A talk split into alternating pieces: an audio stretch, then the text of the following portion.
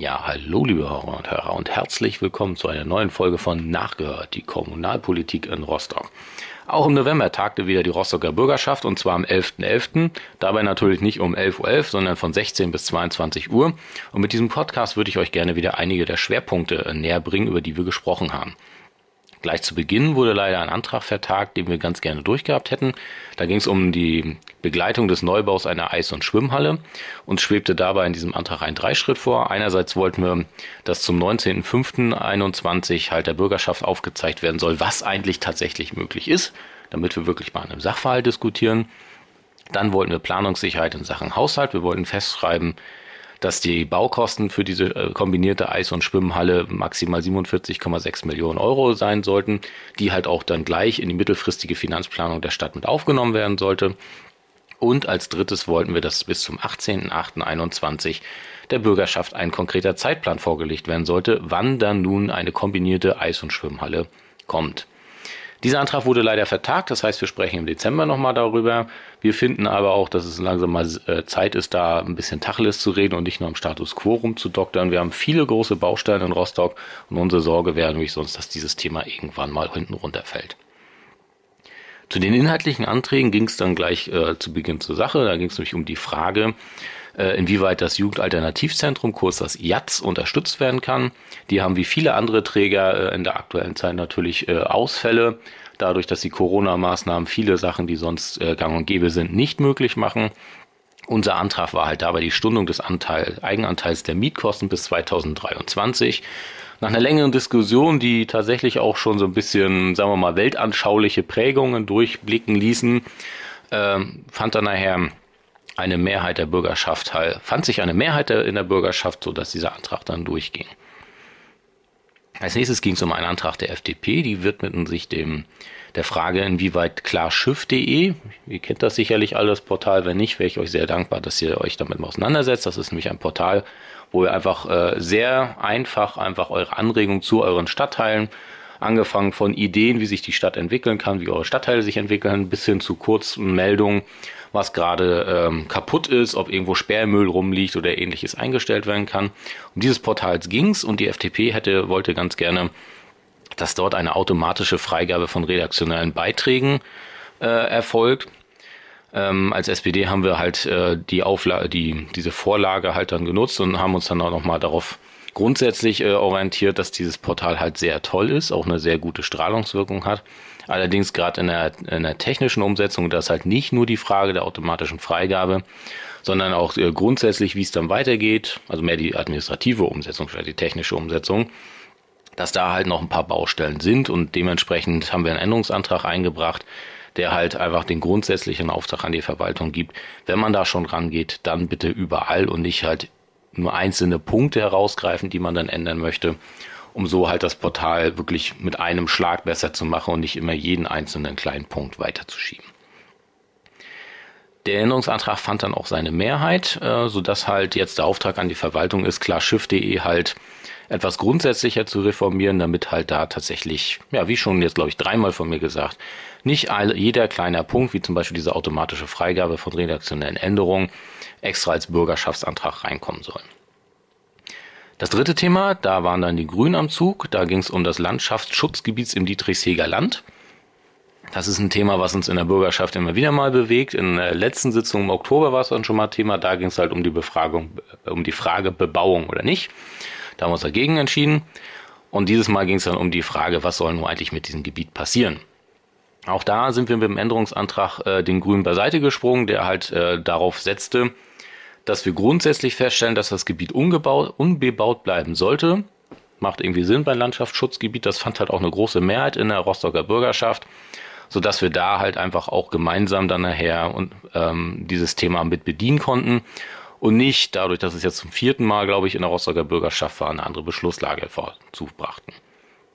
Als nächstes war die CDU dran, auch finde ich mit einem sehr guten Antrag. Die haben im Endeffekt sich durch mal angeguckt, was eigentlich von den Ortsbeirätsetats in diesem Jahr noch übrig ist. Und da kamen sie zu dem Ergebnis, dass es sehr, sehr viele Ortsbeiräte gibt, die halt noch nicht alle ihre Mittel ausgeben konnten. Das liegt natürlich auch daran, dass viele Vereine, die sonst immer so Mittelempfänger sind, in diesem Jahr nicht arbeiten konnten und dementsprechend natürlich das Geld, wenn man es jetzt nicht irgendwie neu widmet fürs nächste Jahr in den großen Haushaltstopf der Hansestadt zurückfließt und damit halt einfach verloren wäre. Der Antrag der CDU zielt also in die Richtung, alle Mittel, die in diesem Jahr nicht ausgegeben sind, ins nächste Jahr zu übertragen und somit dann halt einfach das für die Ortsbares-Etats zu erhalten.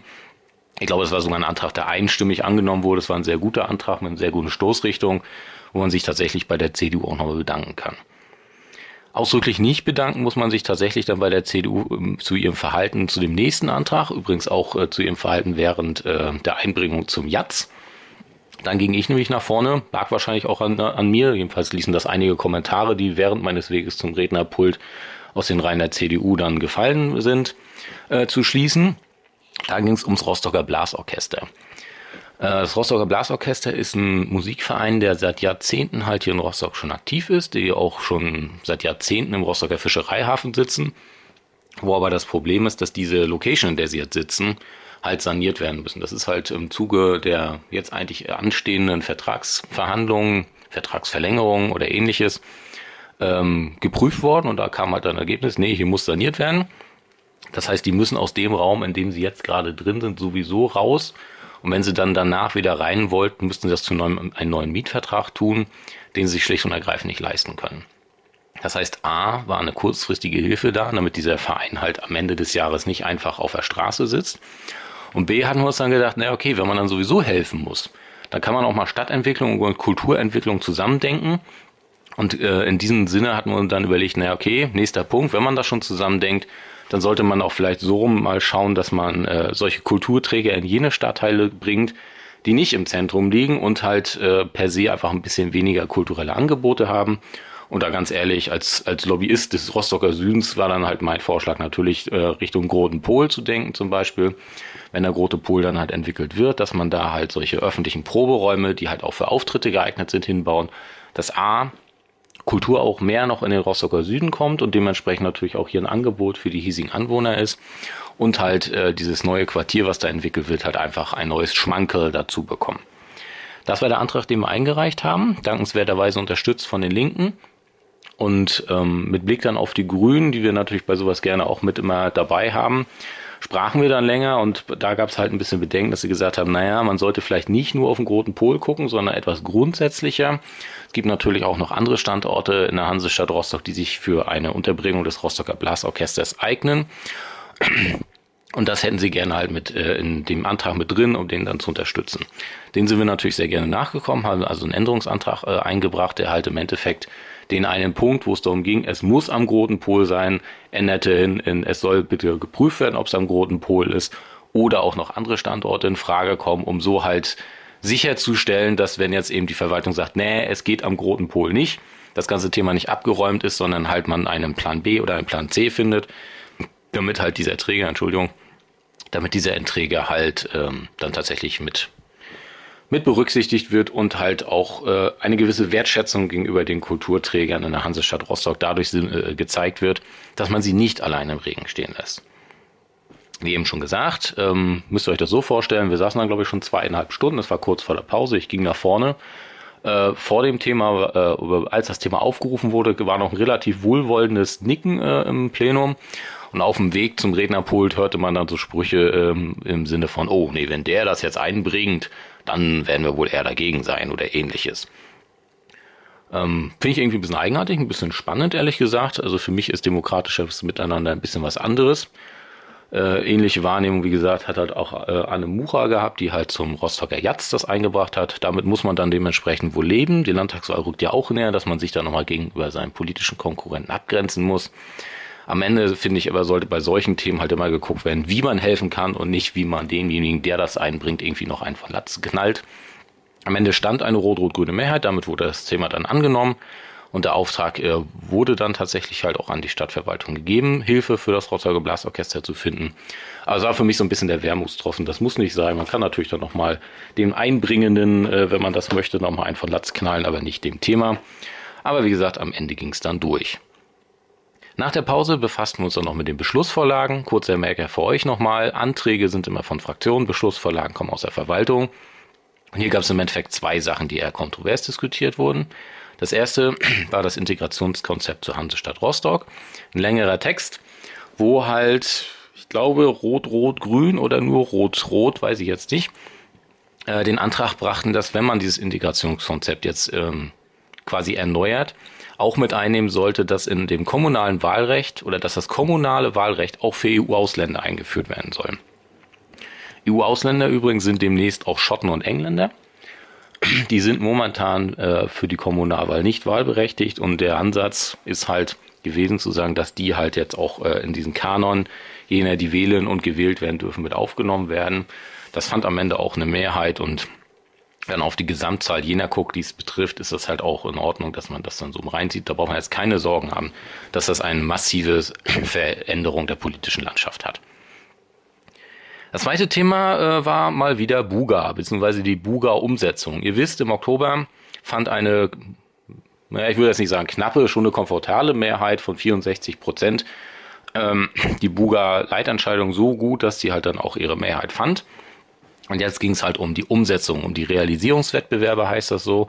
In diesem Fall äh, der Realisierungswettbewerb für den zentralen Bereich des Stadthafens. Das heißt, da, wo die Brücke über den Hafen ge, äh, gespannt werden soll. Und es sollte halt auch die Antwort gefunden werden, wie eigentlich von der langen Straße hinunter über die L22 zum Hafen gekommen werden soll. Kurzer Merker auch da für euch.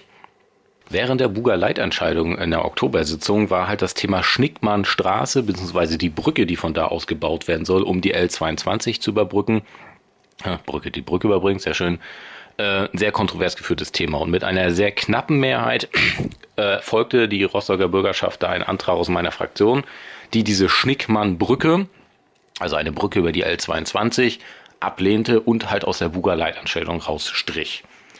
Direkt nach der Bürgerschaft fand dann eine Buga Ausschusssitzung öffentlich statt, dementsprechend kann ich euch das auch hier an der Stelle erzählen, wo Teile der Verwaltung sich hinstellten und sagten, naja, äh, diese Bauchentscheidung, Zitat der Rostocker Bürgerschaft, war nicht so wirklich intelligent.